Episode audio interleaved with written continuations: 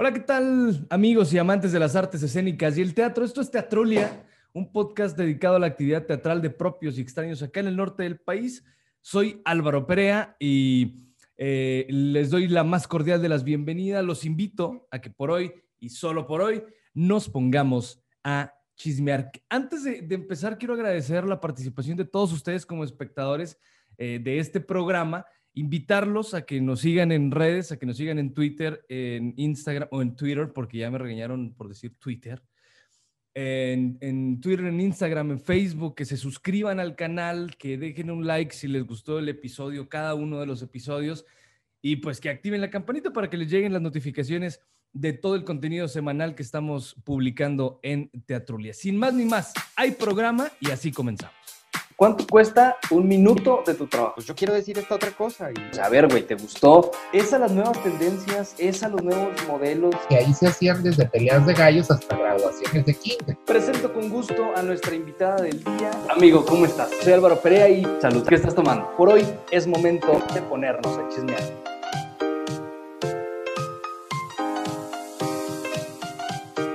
Un espacio para echar el chal con amigos e invitados de la escena teatral.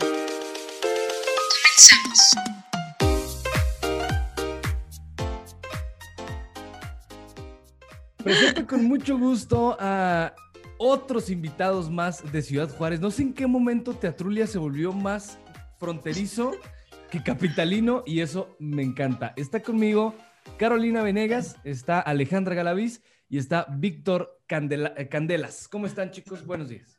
Buenos días, buenos días. Buenos días Álvaro, muy bien, gracias.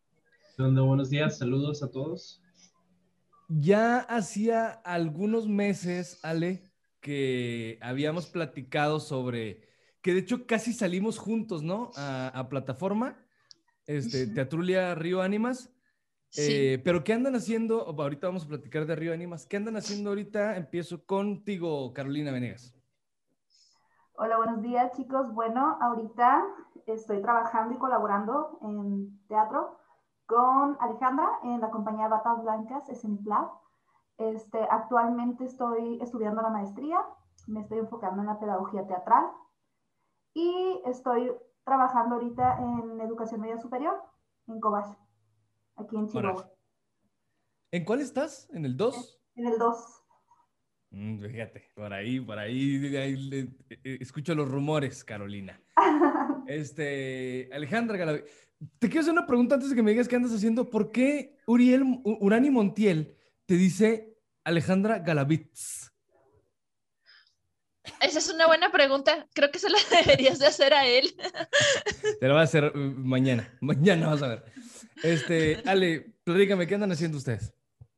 Bueno, pues andamos este, haciendo la planeación de los nuevos proyectos de, de Batas Blancas, que Esperamos salgan uno este año y, el otro también.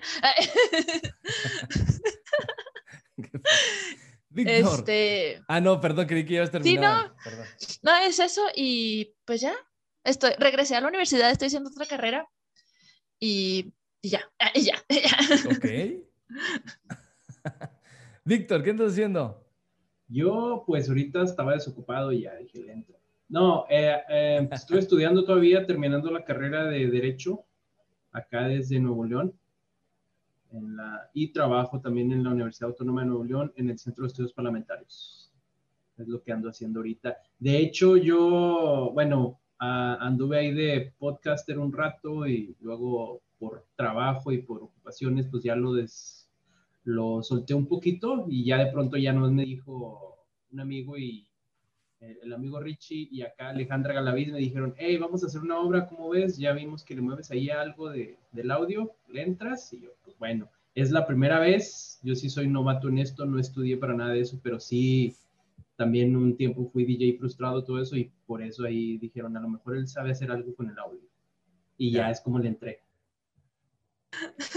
Pues qué padre que anden haciendo todo esto. Este, vamos a entrar en materia, Río Ánimas de Don Pilo Galindo. Este, ¿qué onda con Río Ánimas? ¿Cuándo empezó? Esa que te la contesté, que te la contesté Carolina. A ver, a ver, Carolina, échale. Chisme. Ah, caray. No, pues Río Ánimas este, surge, bueno, primeramente yo eh, en ese tiempo, en 2019, yo estaba radicando en Juárez y estaba colaborando con la compañía de teatro La Última Butaca de Gisela Arroyo. Entonces, en ese tiempo yo estaba de productora y me toca conseguir este, personas, actrices, y en, en eso publico en Facebook. Llego a, a conocer a Alejandra, nos hacemos amigas. Después de concluir ese proyecto, en una de las pláticas, pero entre amigas, o sea, no era como una plática ya de trabajo, ay, deberíamos hacer algo, porque teníamos inquietud, ¿no? De, de hacer algún proyecto, pero pues cae la pandemia y pues eso nos limita mucho la puesta en escena. Mm. Entonces, pues dijimos, ¿qué hacemos? ¿Qué hacemos? Digo, tal vez un proyecto como algo como radionovela, algo digital. Y Alejandra me dice, oye, tengo este texto maravilloso y ¡pum! O sea, surge de una plática de tres amigas, eh, también Paola Sofía Cruz, quien también es actriz. Y de pronto empieza esto, le dije, bueno, dale, a darle, a darle. Le dije, yo no quiero estar en producción, ahora sí quiero actuar, porque casi nunca actúo. Entonces, pues sale, toma la iniciativa y, ella es la, la, que empieza como a meterle fuerte, a coordinar. ¿Ale? querían, hacer, querían hacer un montaje entonces, primero. Sí, queríamos hacer algo como teatro virtual, algo de lo que estaba como naciendo cuando recién empezó la pandemia. Teatro por Zoom y eso. Sí, pero al mismo tiempo no queríamos hacerlo, ¿sabes? O sea, no porque no estuviéramos en el diálogo, o sea, no, no porque estuviéramos en, en, plan de, ay, no, no es teatro ni nada de eso, no. O sea, para nosotros eso realmente nunca fue una discusión, sino más fue un, es que es como la respuesta inmediata. Ya. Es como trasladar el espacio y está chido y me gusta porque he visto cosas bien padres, pero yo no quería hacer algo así solo por hacerlo, o sea, solo por decir, ah, ya, o sea, ya, ya se cerró el teatro y nos vamos todos a Zoom. Sino, bueno, a ver, ¿qué tantas posibilidades hay? Y por eso decidimos explorar. Pero ahí les va. Este, por ejemplo, ahorita Carolina dices que tú tienes eh, un rato acá en Chihuahua, ¿no? O tenías, pues. Tengo. Ahorita estás, ahorita estás en, en Chihuahua. Claro que sí. Estás en Chihuahua. Este, ¿cómo se podría hacer, o sea, de qué otra manera se podría hacer un proyecto así teatral entre, entre Juárez, Chihuahua, este, si no es de esta manera. Así es. Pues es que eh, fue parte de, de ir compilando, o sea, de ir generando, por ejemplo, yo conocía personas, Alejandra conocía personas, y fue mucho de, de, meditar. ¿Cómo lo vamos a hacer? Bueno, ya sabemos qué queremos hacer, ¿no? Ya tenemos como la idea. Ahora qué herramientas tecnológicas tenemos, ¿no? ¿Qué nos funciona más? Zoom, Meet, este, Duo, WhatsApp. Eh, fue explorar, Skype. ¿no? Ah, Skype. Y fue, fue explorar, entonces también es ahí donde entra, pues, Víctor, donde entra Alejandra, ¿no? Porque ellos ya sabían más o menos qué nos iba a funcionar más. Ya. Te digo, la cuestión producción, ya, yo, no, yo solté la idea, yo solté la bomba, Ahora sí tú, pues Alejandra, ¿no? Y Víctor, ¿cómo vamos a resolver? ¿Qué nos va a funcionar? Porque también fue ir sobre la marcha descubriendo qué personas este, iban a colaborar. Mm. Un proceso como de descubrir, descubrir que todo el tremendo, el encaso que se necesita, o sea, son demasiados personajes, un montón. Entonces, ¿de cuántos personajes estamos hablando? A ver, Ale. Porque yo, yo aquí tengo, yo, aquí tengo abierto el... No, pero no dice todos los personajes. No, pero estamos hablando de, de, que usamos uh, alrededor de 15 actores. Órale, está padre. ¿Y, y ¿Cómo los coordinas? pues acá, este, Víctor fue el, encargado. Bueno, nosotros nada más hicimos en el área de, producción, que estuvo Richie, este, y yo nada más hicimos como un calendario eh, con todos los horarios de todos para ver en dónde coincidían y luego ver, bueno, en esta escena salen fulanito, sutanito y perenganito. Y luego, ah, bueno, pues entonces a ellos los juntamos a tal hora. Híjole, o sea, pero el, el rey de todo esto finalmente fue Víctor. porque a muchos estuvimos viéndolos incluso solos, o sea, muchos estuvieron actuando sin réplica. Ay, Y- y- cabrón. Y Víctor se aventó toda la edición. Es complicado, ¿no, Víctor? Si yo aquí haciendo el programa, me me estreso cuando quiero hacer cortes, un fade. Sí, bueno, eh, fue complicado al principio cuando todavía no sabíamos exactamente qué- cómo, cómo iba a funcionar. Pero lo que yo veía, por ejemplo, y lo que me preocupaba más es cuando estamos en, en videollamada, cada quien tiene un ambiente diferente en su entorno y hay Mm. ruidos extraños. Sí, Tuvimos sí. que parar varias veces por eso. Otra era empatar los audios. ¿Por qué? Porque algunas personas tenían eco, algunos escuchaban más alejados, el volumen más bajo, todo eso. Entonces sí se complicaba bastante en ese punto. Y la otra fue el tiempo. Pero, o sea, sí funcionó porque o sea, al final de cuentas eh, te metes ahí a las herramientas y ya, bueno, esta parte se escucha bajita, vamos a subirle el volumen, vamos a tratar de quitarle los ruidos que se oyen eh, por detrás, ahí en el background. Y, Ya la magia de la edición. Sí, eh, a mí me gustó bastante todo eso y más escuchar. hubo unas escenas ahí, sí, ya no, no me voy tanto a lo técnico, sino más bien a la parte con la que yo no estaba familiarizado, que era lo teatral. Pero ahí la escena, por ejemplo, las escenas ya del final, sin hacer spoilers, por, por si hay gente que no- todavía no la ha escuchado, que ya la pueden encontrar en Spotify, acá haciendo el anuncio. Eh, hay Para unas eso es, escenas donde al grabar, o sea, al estar grabando, se acababa la escena y gracias a Carolina, todos así con los ojos llorosos, así como que, eh, ok, ya nomás de repente entraba Alejandra y corte, y todos, "Ah, no manches, y no, o sea, nos hizo llorar eh, de que fue muy buena actuación de todos los compañeros, o sea, me divirtió mucho también las escenas, los comerciales que grabamos dentro de la misma, no- de la radionovela que van ahí mismo, o sea, eran los mismos compañeros eh, haciendo comerciales de, de los antiguos. ¿no? De los 90, de la Fórmula 40, que pues, ni modo que nadie lo haya escuchado. Entonces, esa fue una parte muy divertida, o sea, mezclar una, ahora sí que fue una radionovela de una obra de teatro sobre otra radionovela, o sea, es muy interesante. Mm. Así, así, eh, estuvo muy padre, sí, sí me gustó bastante. Fue mi primera, yo creo, y última participación, pero estuvo muy bueno. Oigan, este, se- seguramente podría, o sea, bueno, tranquilamente podrían publicar las sesiones de Zoom de grabación, este, como lectura dramatizada. Por lo que me están platicando, sin problema se podría publicar así, ¿no? Sí, ¿Quién aparte me gustaría agregar algo ahí. O sea, sí hubo, sí hubo momentos, de hecho hubo como cinco ensayos en el que el elenco estuvo completo, o- haciendo lecturas. O sea, Y es las- súper bonito, ¿no?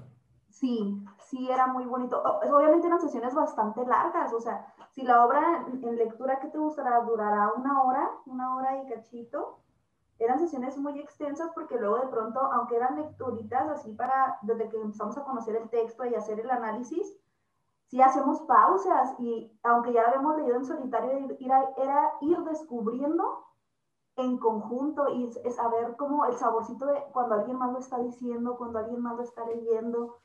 Claro. eran de verdad, no sé, o sea, momentos de conexiones muy fuertes y más porque es como yo lo dije en algún momento y Alejandra también, yo creo que Río Ánimas, en el contexto de, que estamos viviendo, fue una manera de conectar con nosotros, o sea, fue terapéutico. Y el, el sentirte Exacto. acompañado, acompañado de otras personas, uff, o sea, imagínate tener tantas personas en una sesión de Zoom. Yo no conocía, por ejemplo, al maestro Rodolfo Rodoberti, y qué honor. Este, yo no tenía, no había tenido el placer de trabajar con Alejandro Navarrete. Qué honor. Entonces, No, Sí, qué algo- pesadísimo, Alejandro Navarrete. No, ese hombre, yo creo que él me dirigió más a mí que yo a él. Pues no creas, no creas. Es, es muy, es muy, de hecho es, parte de su éxito que es súper amable, se deja moldear a lo que tú le digas, te dice te gusta, no te gusta, propone, etcétera. Sí, o sea, me refiero a que tenía propuestas bien activas, este, creo que era nada más, leía y decíamos, ya, ¿lo grabaron? Queda. A la y primera que me daba la loquera y siempre estaba grabando. Bien. sí, bueno, sí. pasó dos veces que, ay, no se grabó, pero dos veces nada más. Pero muy al principio, ¿no? Porque incluso a mí programas también se me, se me pelaron grabarlos. Y les tuve que, oye, podemos grabar otra vez porque... Pero sí. No, eso sí es de pena. Pero oh, sí me acuerdo de eso, que todas las participaciones fueron en un día, en un día de grabaciones y las otras nos las mandó por audio, así como nomás di esto y mándanos. Y así quedó. Todo lo que hizo él, a pesar de que salen todos los episodios, fue en un día. Eso también ah, estuvo. Cabrón. O sea, nos estuvo acompañando en los ensayos grupales como para entender el, el, contexto, pero luego, pues obviamente es Alejandro Navarrete tiene como 20 mil ocupaciones. Entonces fue de... De, de hecho, está invitado acá, está invitado acá y no hemos podido empatar, la neta. Sí, no, o sea, es que, pero es, es lo también, es parte de lo que lo hace grande, ¿no? Que siempre está chambeándole. Entonces dijimos, pues no te podemos quitar tiempo, vamos a grabarlo en un día. Entonces hubo dos, tres audios que no quedaron porque se me pasó a mí o porque hice correcciones en el texto. Ah, porque aparte super adapta el texto. Es un texto que está diseñado para radionovela. Ojo, está diseñado para radionovela para ser presentado en teatro, pero no para hacer una radionovela como tal. What? Entonces hay que hacerle adaptaciones, todas las cosas que, que están diseñadas para verse, para estarse en el teatro, hay que adaptarlas a radionovela. Entonces, caray. Ajá, entonces tuvo que hacer ahí una, una adaptación. Entonces, dentro de esas, había cosas que, que, le agregué a Alex, que le quité, etcétera, y le dije, ¿sabes qué? Necesitamos volver a grabar. Si no puedes, mándanos por audio. Me, ensayamos un día antes y al día siguiente ya teníamos los audios. Oye, pero entonces, el, el, formato que están trabajando ustedes es por episodio, o sea, no, no, sí separaron episodios. Sí. Órale, órale. Fíjate, yo hubiera hecho una trampita ahí. ¿Sabes? O sea, hubiera ensayado a lo mejor un mes completito con la obra y las intenciones y la cosa, dos a lo mejor. Y vámonos, toda completa. Y, no sé, tú, me entenderás, Víctor. Grabamos todo completo y dime, dime dónde, cuál episodio va a ser el 1, el 2, el 3, el 4 y ahí, pi, pi, pi, pi, pi. Sí, a lo Eso hubiera hecho yo, más sencillo de esa forma, pero bueno, hubieran sido los ensayos así. Eh, de hecho, ellos se conectaban aparte para ensayar y luego yo ya nada más, cuando ya estaban listos para grabar, me hablaban a mí. Y ya, mm. que usualmente era los sábados porque es cuando estoy aquí como que sin que hacer, a veces.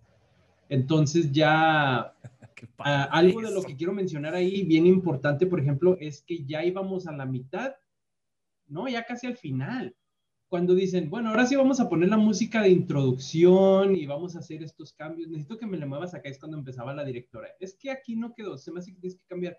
Y yo así como, oye, es que ya ajuste todo, si muevo todo voy a tener que mover. Todo lo demás. Exacto. Y ella bien, bien tierna y todo, pues ni modo, lo mueves. Y yo, ah, ¿qué? ¿está bien? No, pues lo muevo pero sí, o sea, fue buena idea, la verdad, por algo era, era la directora, ¿no? Entonces le tocó mandar esas instrucciones y cuando metió la música, eso fue ya casi al final, así como que es que no tenemos la música, bueno, pero ya, ya llegó la música, ya llegó la armónica, ya llegó la guitarra, eh, métela en todos los episodios. Y yo así como que, pero nos vamos a tardar más, métela. Ah, está bueno. Y no, a mí me gustó mucho la música y aparte pues los arreglillos que le hice ahí. Y de hecho sí, también yo me puse mis moños, así como que no, esta ya me la mandaron truqueada, mándenmela más, más limpia. Y yo le muevo acá. Y o le ponía un poquito de eco que a mí me gusta mucho en música o algo así. O por ejemplo a Navarrete también ahí, ahí con él sí me di, me di vuelo. Pues, y además que tenías material, o sea, la voz de Navarrete está, está genial. Exactamente, y ya con, con, los ecos y todo acá con las reverberaciones, pues se veía mucho mejor en, en cuando hacía los comerciales o hacía los anuncios, eh, estuvo muy bueno.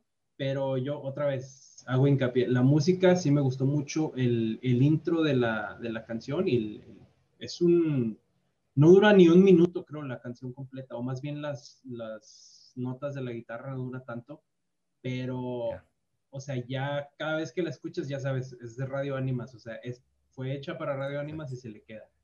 Está muy, muy Es que- padre. Eso que toca Víctor es muy importante, o sea, porque ah, yo me tardé mucho con la cuestión de la música, porque justo en específico quería que fuera música original. O Mm. sea, la rola de intro se hizo exclusivamente para Río Ánimas. Entonces fue estar buscando dónde, dónde, y luego, de pronto son cosas que no te das cuenta que ahí tienes el material para hacerlo y te das cuenta tres años después, ¿no? Que dices, ay, ¿cómo estoy? Entonces estaba yo batallando con la música, batallando con la música, y Río Ánimas está, el elenco de Río Ánimas, creo que la mitad son músicos y la mitad son actores. Entonces yo así de... Sí. ¿A quién me grabará? ¿A quién me grabará? Porque, porque no conozco músicos. Mm. Oye, Ale, hecho, pero no, dime. no podía ser de otra manera porque tenían pensado colgarla en YouTube y YouTube al primer capítulo se los iba a tumbar. Bueno, Sí. de No ser hecho, música ahí, yo, ahí sí me voy a meter. Eh, sí lo pensamos porque utilizamos, sí utilizamos algunas que otras canciones, pero pues también la magia de la edición digital. eh, eh, el algoritmo de YouTube está programado para detectar las canciones originales. Sí, Pero si lo troqueas un poquito, le mueves aquí, le agregas o algo encima, algún glitch, la canción, algún glitch. reconoces, exactamente. Y ya el, el algoritmo ya no la reconoce y ya te puedes ir de corrido. Y lo hicimos con, con dos canciones que, bueno, no son, son fragmentos de canciones, porque sí utilicé una que era nada más un beat de introducción y ya nada más se repetía, era el puro loop ahí dando. Y también, eso Ujú. funcionó mucho para los comerciales. Sí, por ejemplo, para los comerciales. Este, pero sí nos fijamos mucho en que las canciones o en que la música principal sí estuviera, tuviéramos ahí una situación de, de, de- de derechos sin problemas, ¿no? Por eso también era eso, de que queríamos, aparte, justo como comenta Víctor, o sea, queríamos que la gente al escucharla dijera, ah, eso es Río Nimas. Por eso se hizo esa canción en específico. Pero aparte utilizamos otras tres canciones de temas principales, que son, por ejemplo, la de La Llorona, y esa pues está, este, como es un, e- es tradicional mexicana, pues no tiene problemas de derechos, ¿no? Y, y entonces le pedimos a, a Roy, porque de hecho su personaje específicamente buscábamos a un músico para que pudiera hacer su personaje sin problema. Entonces Roy se la avienta y se avienta también un canto cardenche, que es la de "O Yo voy a morir a los desiertos.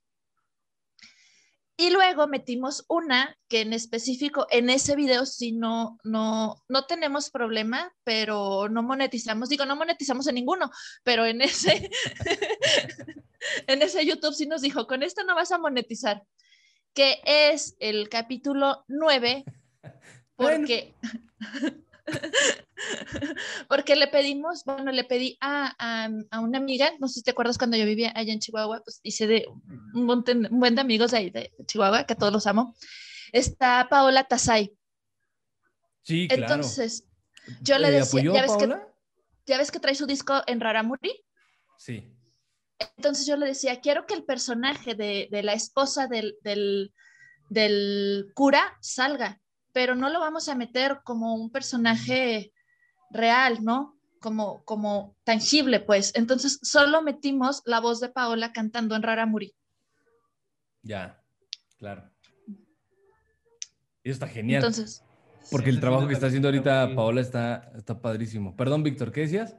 No, que esa escena también está muy de esas de las que te sacan lágrimas así sin querer. Oigan, yo les quiero hacer una pregunta. Porque Ale has hecho teatro, Carolina has hecho teatro. Este, ¿sabían en lo que se estaban metiendo al, al decir, vamos a hacer, ¿por- ¿por qué no? Una radionovela. Mira, si ya hacemos teatro, ¿por qué no es una radionovela? Les voy a platicar una anécdota con Manuel Talavera. Este, cuando yo era estudiante ahí que- en la materia justo del maestro de dirección escénica, este, me gustaba ir como muy en contra de todos, la verdad. Entonces hay sus montajes y lo ya todos, no, pues yo voy a presentar esta y esta y esta y esta y esta. Y, ta- y Álvaro, pues yo voy a hacer un corto. ¿Un, un- un cortometraje? Sí. ¿Seguro? Sí. Y empezaron a brincar así, ¿y por qué? O sea, ¿por qué un cortometraje si eso no? Y les dijo Talavera, déjenlo. Es un montaje, es un montaje, déjenlo. Ya cuando presentamos las cosas, dijo, a ver Álvaro, platícanos cómo te fue con el cortometraje. Y le dije, pues fue una chinga, la neta, se fue una chingota, porque no sabía todo lo que el teatro nos entrega de manera natural. Y eso lo decía el maestro, por ejemplo. El teatro te entrega silencio, para empezar. Hay, si, controlas lo que está pasando en el teatro. No hay carros, no hay aire, no, digo, no hay viento, no hay lluvia, no hay perros, no hay, ¿sabes? Este, ¿cómo te fue con eso, Álvaro? ¿No? Y me empezó a hacer como muchas preguntas donde el maestro pues el colmillo le arrastraba, ¿no? Al, piso, sabía en el pedo que me estaba metiendo, dijo, va, o sea, si lo haces, tienes calificación. Con eso. Este, pero la pregunta es, ¿cómo les fue con eso? ¿Sabían en lo que se metían? ¿Puedo responder parte parcial de eso? Dios sabe en mi inocencia, el universo sabe en mi inocencia que cuando yo lo planteé, fue como, claro que sí, o sea, ¿Qué, ¿qué, tanto va a ser en mi ignorancia, sabes? Porque yo no manejaba nada de este lenguaje de tecnologías. Claro. yo lo planteo y yo digo, pues esta vez yo soy actriz y la verdad me lavo las manos, esta vez no voy a estar en producción. Y dijo Alejandra, claro, yo lo tomo, ¿no? Alejandra todavía un poco más consciente que yo. O sea, ella sí sabía un poquito más lo que implicaba. Pero sabes que también la vida fue como muy buena porque nos fue otorgando personas capacitadas y comprometidas. Ya. Yo en todo lo que estuvimos en el proyecto, más porque yo siempre, aunque yo no estuve en la parte de producción, sí siempre estoy muy en contacto con Alejandra, fue casi nulo que alguien nos dijera, a, excepción de un, de un actor nada más, que eh, era un chico de 16 años, alumno mío, pero nadie fallaba. Incluso él no falló, solamente se tuvo que adaptar la, estrategia de trabajo. Pero sí, la verdad que fuimos bien bendecidos de alguna manera porque estaba Víctor y luego en la música estaba eh, Brito y luego teníamos a tal. Entonces se armó como que todo embonó de manera adecuada. Pero bueno, paso la, la palabra a Alejandra. Sí, es, es justo como, como lo dice Carolina, ¿no? O sea, cuando nos sentamos Richie y yo a hacer el cast hacer, y hacer el equipo de trabajo, realmente no fue al azar, porque lo más sencillo hubiera sido, no sé, publicar en Facebook, oigan, estamos buscando actores o no sé, cualquier cosa, ¿no? Pero en realidad, en realidad sí nos sentamos, este, Richie y yo, y vimos cada personaje. Y entonces cuando vimos y analizamos cada personaje, dijimos, vamos a invitar a fulanito, vamos a decirle a fulanito, vamos a decirle a sutanito, ¿no? O sea, gente realmente especializada en su área. Esa fue, fue la razón. Este, ah, y luego hay otra anécdota muy chistosa.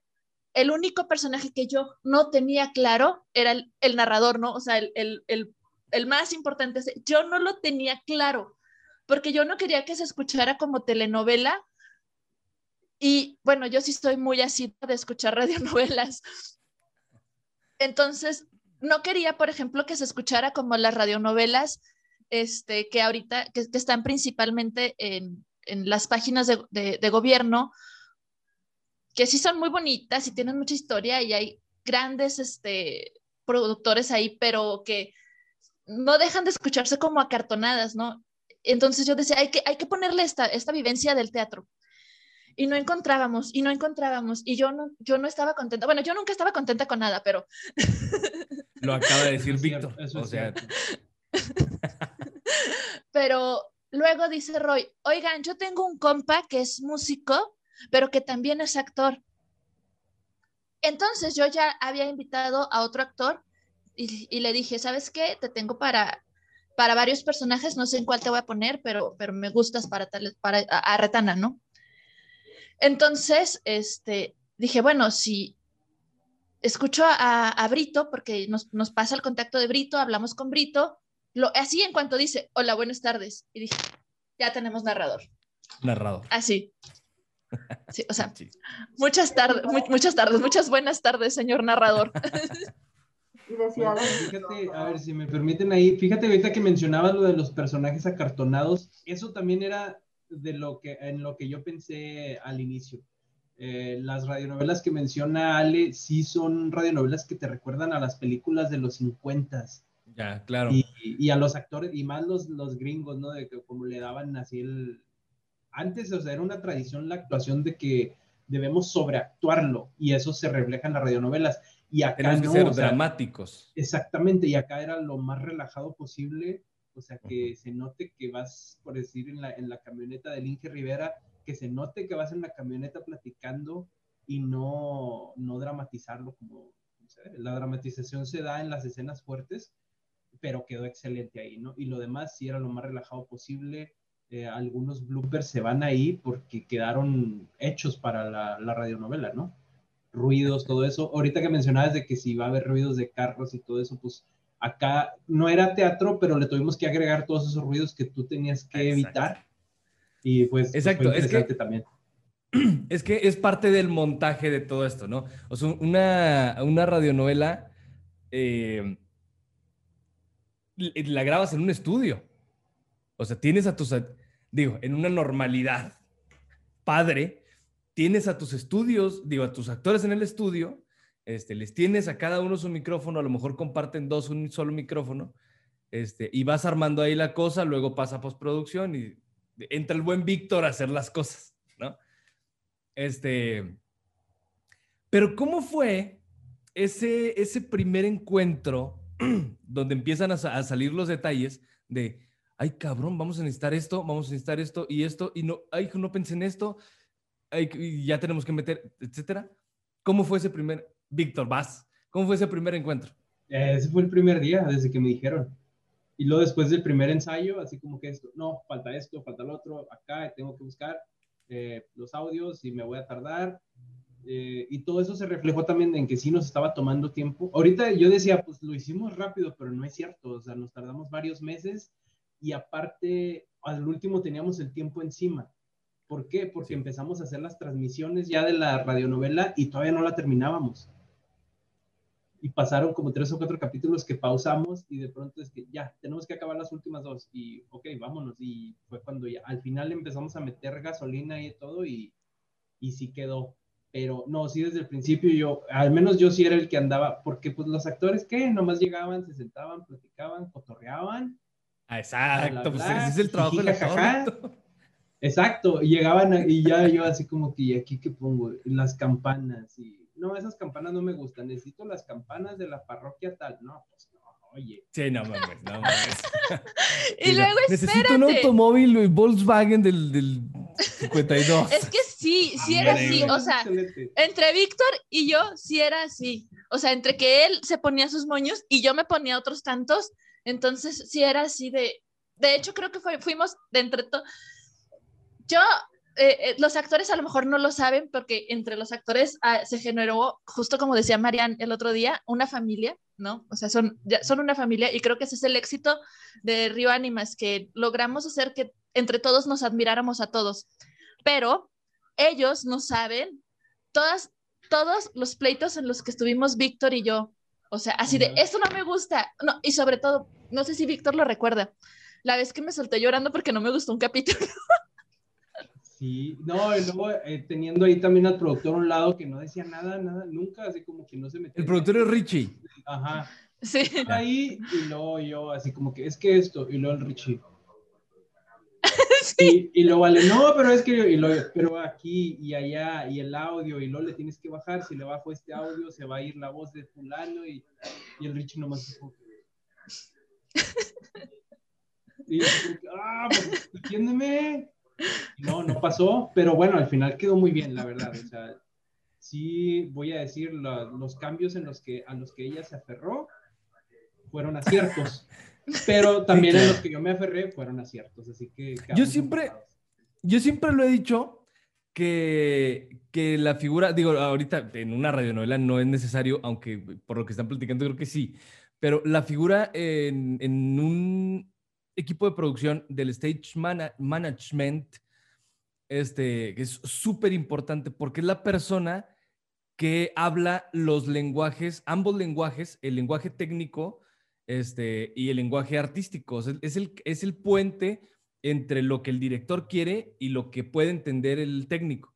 Por ejemplo, este, si, si yo llego con Víctor, le digo, Víctor, es que si no es un Volkswagen del 32, no va a sonar la escena.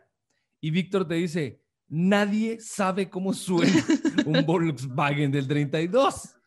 Entonces, si te pongo un Suru 2000, la gente va a decir, a ver, si le dices es un Volkswagen, lo va a decir. Entonces, esa, esa, esa mezcla de ideas, de creatividad, técnica y artística, normalmente no se llevan. O sea, normalmente chocan las dos, porque hay que aceptarlo. La técnica es muy objetiva, es súper económica. Bueno, busca la economía y busca hacer las cosas eh, bien, pero, pero de manera efectiva, eficaz. Y la artística, no, pero... No, estaría padrísimo aquí. Un, pájaro, un, quetzal, que ¿no? ¿sabes? ¿Cómo es esto? El caballo, ¿te acuerdas del El caballo? no manches. ¿Cómo ver, suena? ¿Cómo se oye la, la, la cabalgata del caballo? Va muy rápido, va muy lento, va trotando. Exacto. eh, creo que hasta hay un relinchido, ¿no? Eh, Sí, ahí. estábamos Y luego métele el relinchido. ¿Para qué? Tú méteselo. Así que sí, Qué padre. en todo caso, si el caballo va a avisar algo, o sea, en vez de relinchar, se detiene, ¿no? Así como que. Exacto. Pues sí, pero no, güey. Y bueno, ahí quedó, sí quedó bien. Lo, lo que me gustó mucho, por ejemplo, y ahí sí tuve yo la libertad, fue la camioneta. Y la camioneta me basé, la Sí. troca de Inge Rivera, me basé en la descripción que da el narrador. Que el narrador dice, no, esa camioneta no sé por qué prendía, no jalaba ya, se andaba deshaciendo. Dije, pues tiene que sonar como una camioneta destartalada, ¿no? Ajá. Y por ahí encontré un audio de una camioneta. No, no era una camioneta estartala, pero sí la oyes y dices, pues eso no se oye como una, una Raptor o qué sé yo, ¿verdad? O sea, sí Ah. se oye como una, la camionetita de, del Inge Rivera que vive allá en Batopilas. Entonces, sí, bueno, no vivía en Batopilas, vivía en Río Ánimos. Pero sí, e- esa parte sí estuvo padre. De hecho, en ese capítulo es tan interesante el trabajo que hace Víctor con la camioneta que la camioneta se vuelve un personaje más. Sí, claro, por lo que me están platicando, yo me lo estoy imaginando. De hecho, estoy Bueno, como les voy, imaginando a, les, voy a, les voy a pasar ahí un, un easter egg que viene en esa camioneta. Díganme cuántos cambios tiene esa camioneta, por favor. Ah, está padrísimo. Bueno, ¿en qué capítulo está eso de la camioneta? En la 2, en el En 2. el 2. Episodio 2, capítulo 2, pues. Este, escúchelo y póngale ahí en el comentario cuántos. Pero hay que darles un ¿Cuántos regalo. Víctor, cambios? pues. Nada, pues A la gente la que sí te- Era un loop. Era un loop, entonces se oye ahí como que la- lo bueno es que te distraes porque van platicando el Inge Rivera y, y este, ¿cómo se llama? el personaje de- Pero si pones atención en todo, se escucha, se escucha eso. Ah, oye, ah, Qué chido. ah, ah, ya van como 30 cambios y la camioneta sigue. ah. Qué Está padre, chicos. Por, por todo esto que me están platicando, este, yo me he echado tres capítulos. El primero que te dije, Ale, o sea, lo escuché y dije, esto estaría padrísimo compartirlo en, en Teatrulia. Sin embargo, eh, no sé si también te lo dije, creo que sí, Ale. Eh, te dije, mejor vamos a compartir links o mejor vamos a hacer una entrevista porque ese es tu trabajo. Este, o sea, es su trabajo, pues, del equipo. Eh, y no, o sea, dije, no, me lo voy a colgar. No, entonces no, es, es de ellos y, y hay que apoyar de la manera que lo estamos haciendo siempre, ¿no? Quiero hacerles dos preguntas. Una, este, bueno, lo, lo decía ahorita Carolina, esto que estamos haciendo nos sirve indirectamente para estar activos haciendo teatro, para agilizar la cabeza, para no oxidarnos o incluso para no deprimirnos eh, al, ver la situación, al ver la- nuestra realidad, de, no poder hacer nada, porque esa es la verdad, no podemos hacer nada. Un teatro como lo entendemos todos, no se puede hacer y va a estar, y está lejos todavía la idea de que podamos regresar. Hay que decirlo con todas sus letras. Sin embargo, toda la comunidad artística ha venido empujando proyectos de todo tipo. Teatro por Zoom, teatro virtual, se han escrito obras para teatro digital, le han entrado al teatro digital, al montaje, a las radionovelas, al podcast, entiéndase como yo. Este, y creo que han salido cosas muy padres.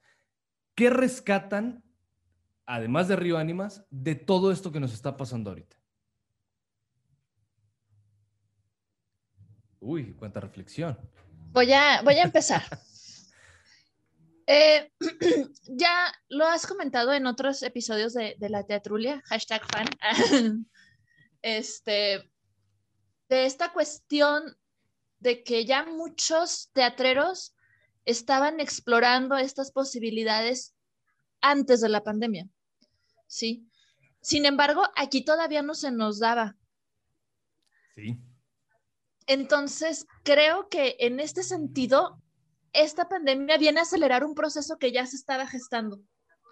Ya. Y por lo tanto, nos obliga a, a, ser más creativos. Digo, siempre estamos siendo creativos, específicamente los que nos dedicamos al arte, pero en estos momentos creo que más. Y entonces, ya ahorita si tú ves el teatro que se hacía en marzo, abril del año pasado por Zoom al teatro que se hace ahorita es, no, no es otra cosa. Sí, es claro. otro planeta.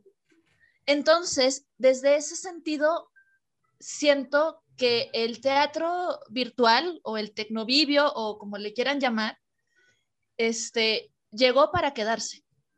Cuando regresemos al recinto, cuando vamos a seguir viendo teatro desde la pantalla, a lo mejor Sí. con otras características, a lo mejor con otras posibilidades, a lo mejor con otro tipo de público, pero definitivamente va a suceder.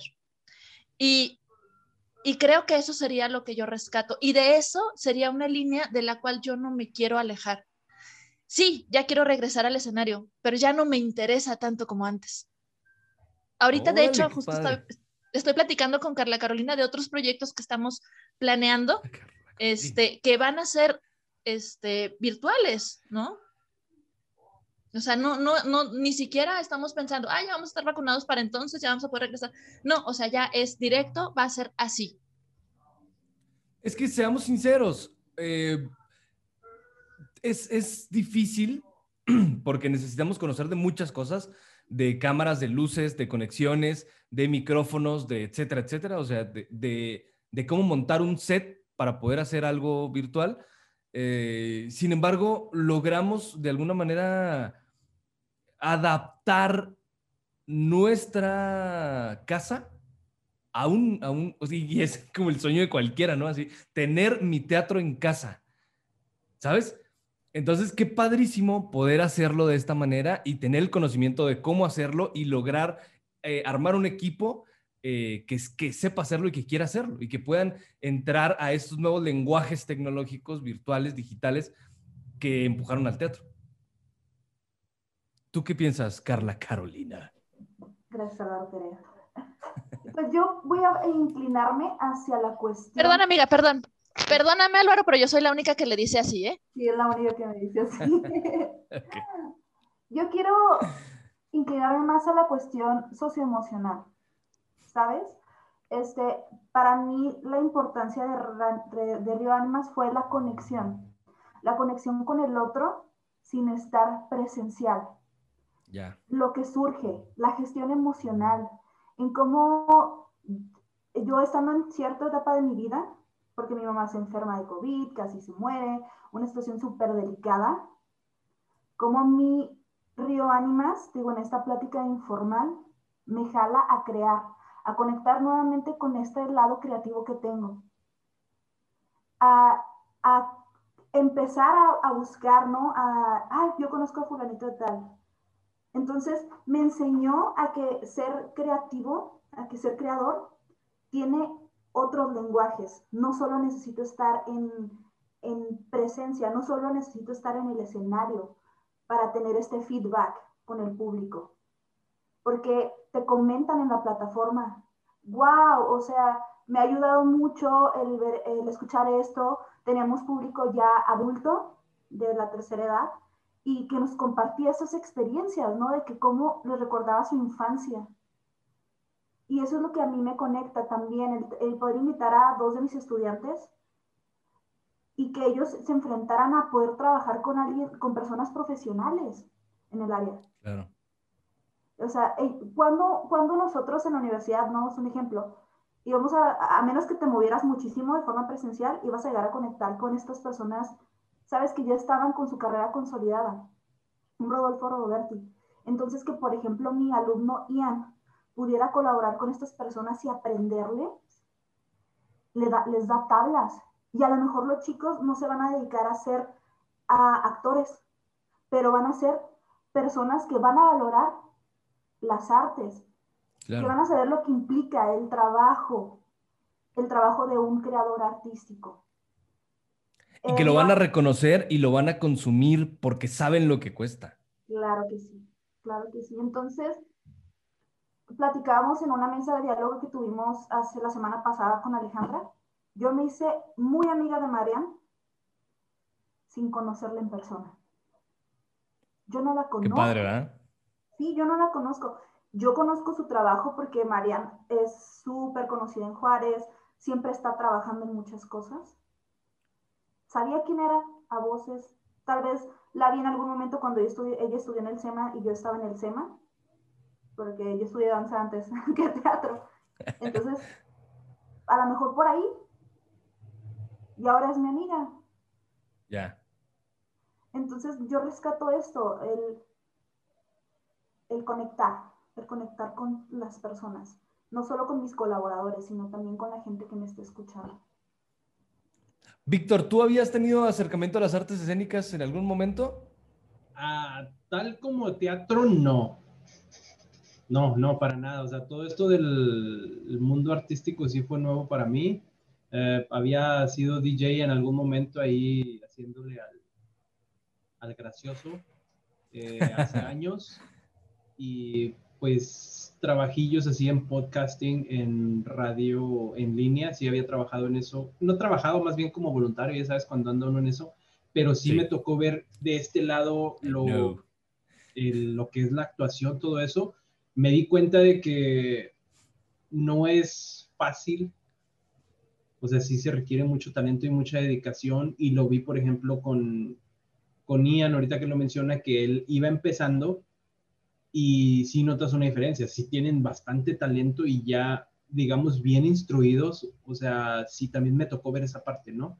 Donde la directora le decía, mira, Ian, estás aquí, pero te quiero acá y cómo hacer lo que llegue a ese lugar, eso, eso sí fue interesante de mi lado. Yo nada más ahí estaba viendo y escuchando y aprendiendo, ¿no?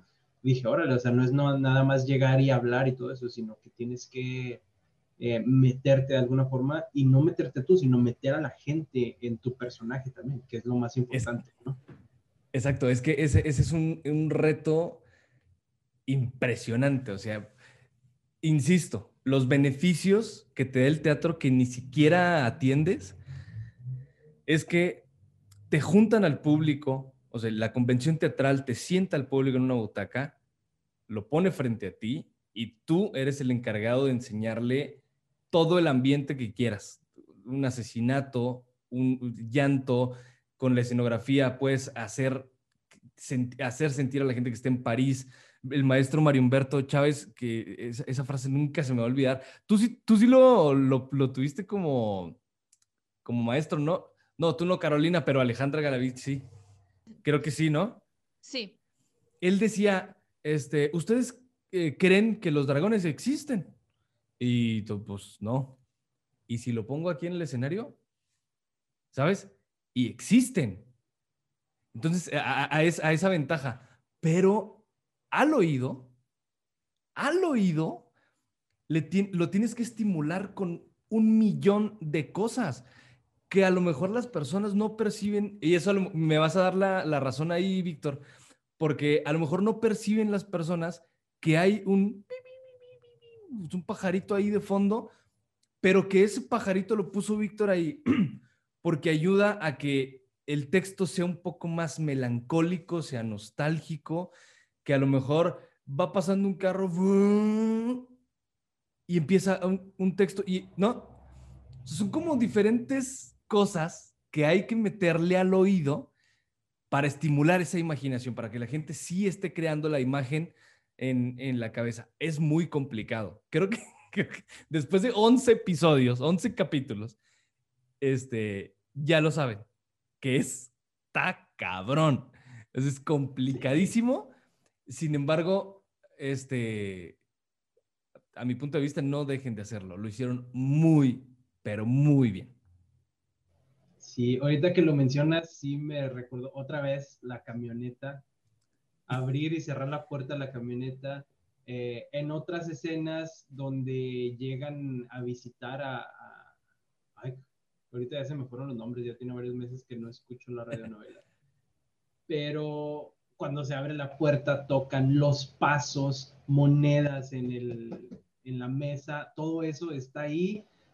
Y, o sea, si eso no estuviera ahí, yo sí pienso que no te introduce en la radionovela, no, no ves el ambiente, no, no escucha, escuchas en el parque cuando estás en el panteón, el viento, ahora sí, o sea, un viento que sí causara temor, eh, la lluvia fuerte que no la esperaban, o sea, todo está muy bueno, está, está muy interesante todo ese rollo, y sí me gustó bastante y, y pues sí, le, le metimos todas las ganas para que sí la gente eh, se diera cuenta, a lo mejor lo dices, no lo detectan, pero sí hay trabajo y le pones atención una y otra vez, eh, descubres más cosas, ¿no? Ah, le agregaron este audio aquí, oh, se escucha a alguien allá al fondo, están en un parque, se oyen niños jugando en el parque, o sea, sí están en el parque.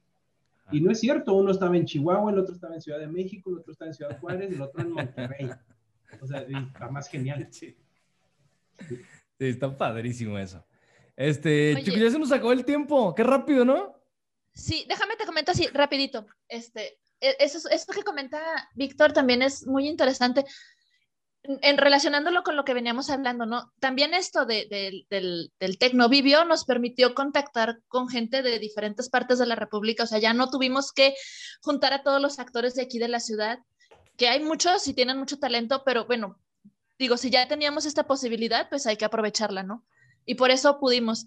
Recuerdo ampliamente el, el capítulo donde, por ejemplo, del, del, del, capítulo 4, porque es el que acabo de, escuchar, donde uh, Felipe está jugando con la lluvia y entra a la casa de Álvaro, con lo, lo, que acaba de comentar Víctor.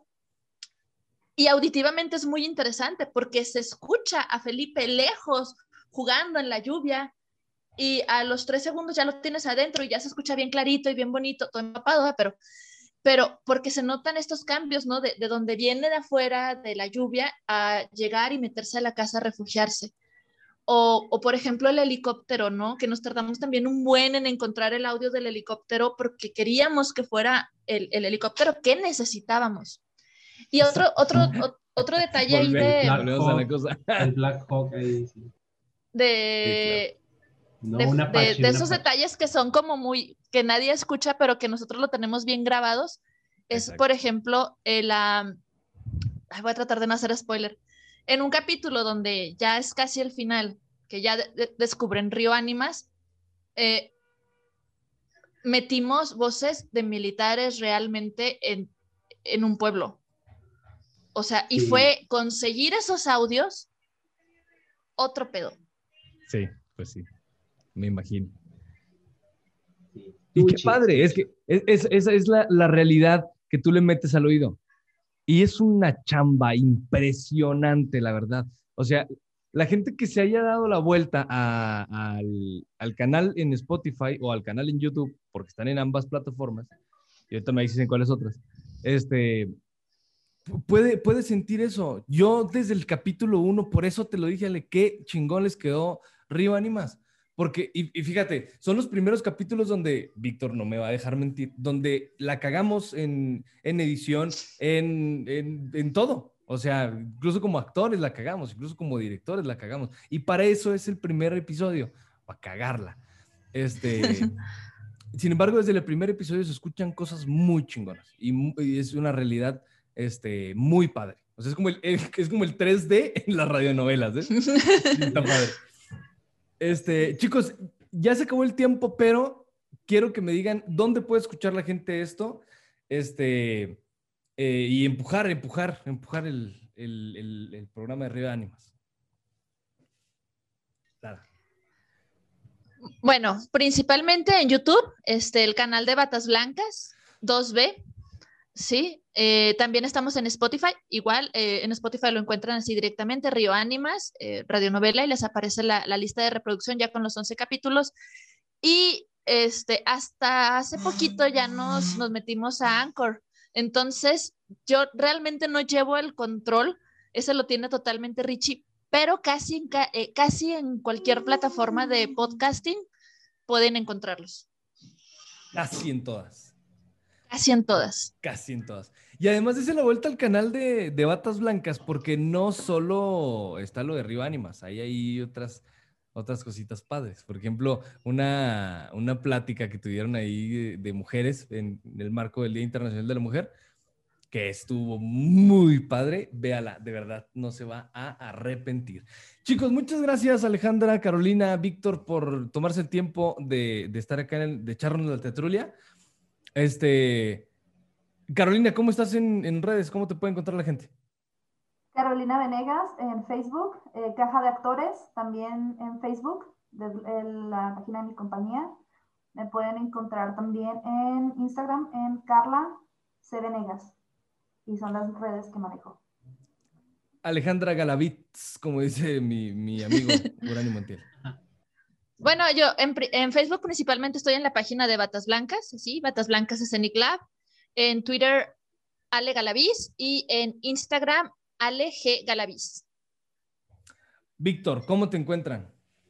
No, pues quién sabe, la verdad. Bueno, estoy en Twitter, eh, arroba desvariándote, nada más, es la que manejo. Y en las otras, pues no, la- lo demás sí es muy personal, ni caso darlo ahí para. Excelente respuesta, maestro. sí. Este, síganos a nosotros en Twitter también. Vamos a, vamos a, sígueme y te sigo, Víctor. Ya está. Este, enhorabuena por este gran proyecto, de verdad. Este proyecto creo que puede ser la base para agarrarle la onda a este tema de- del teatro auditivo. Este, y enhorabuena porque ya es hora, es momento de que los creadores escénicos tengamos diferentes lenguajes, de que no estemos aferrados a la escena, al escenario, eh, que podamos eh, interactuar con el público, que el público tenga mil opciones para disfrutar de teatro, ¿sabes? Teatro de todo, teatro callejero, teatro en performance, en, televisión, en radio, en todo, en todo, en YouTube, en todo mundo. Así que el teatro bombardee todo, que creo que, creo que es lo que estamos haciendo y nos está saliendo bien. Este, sin embargo, hay que, hay que hacer equipo, hay que estar unidos. Creo que esta es la clave de todo. Este, y nada, pues algo más que quieran agregar. No, nada, Álvaro, muchísimas gracias por el espacio. Sí, muchas gracias, muchas gracias por la invitación. Muy padre. Agradecerte, Álvaro. Es un placer volver a tener contacto contigo. De verdad, mil gracias. También es un gusto poder verlos, aunque sea por aquí, este, compartir unos minutillos ahí de cotorreo, de, de chisme. Eh, siempre, es, siempre es un honor platicar con ustedes. Este, con Carolina ahí, no hemos hablado de Vox, Carolina, todavía, pero ahí próximamente, próximamente hablamos. Cuando Es cierto. te invito. ¿Cuá- ya, pues, ¿Lo retomaste? Exclusiva en Teatrulia. Es hora de ponernos a chismear. Que padre, si quieres, segunda parte con Carolina Venegas, con Carla Carolina Venegas. Este, gracias. A usted que se quedó hasta el final, lo invito a que se suscriba al canal de YouTube, a que nos deje un likecito, a que active la campanita y por supuesto invitarlo a todas nuestras redes sociales. Estamos en Twitter, en Instagram, en Facebook. Nos encuentra como Teatrulia-Teatrulia-MX.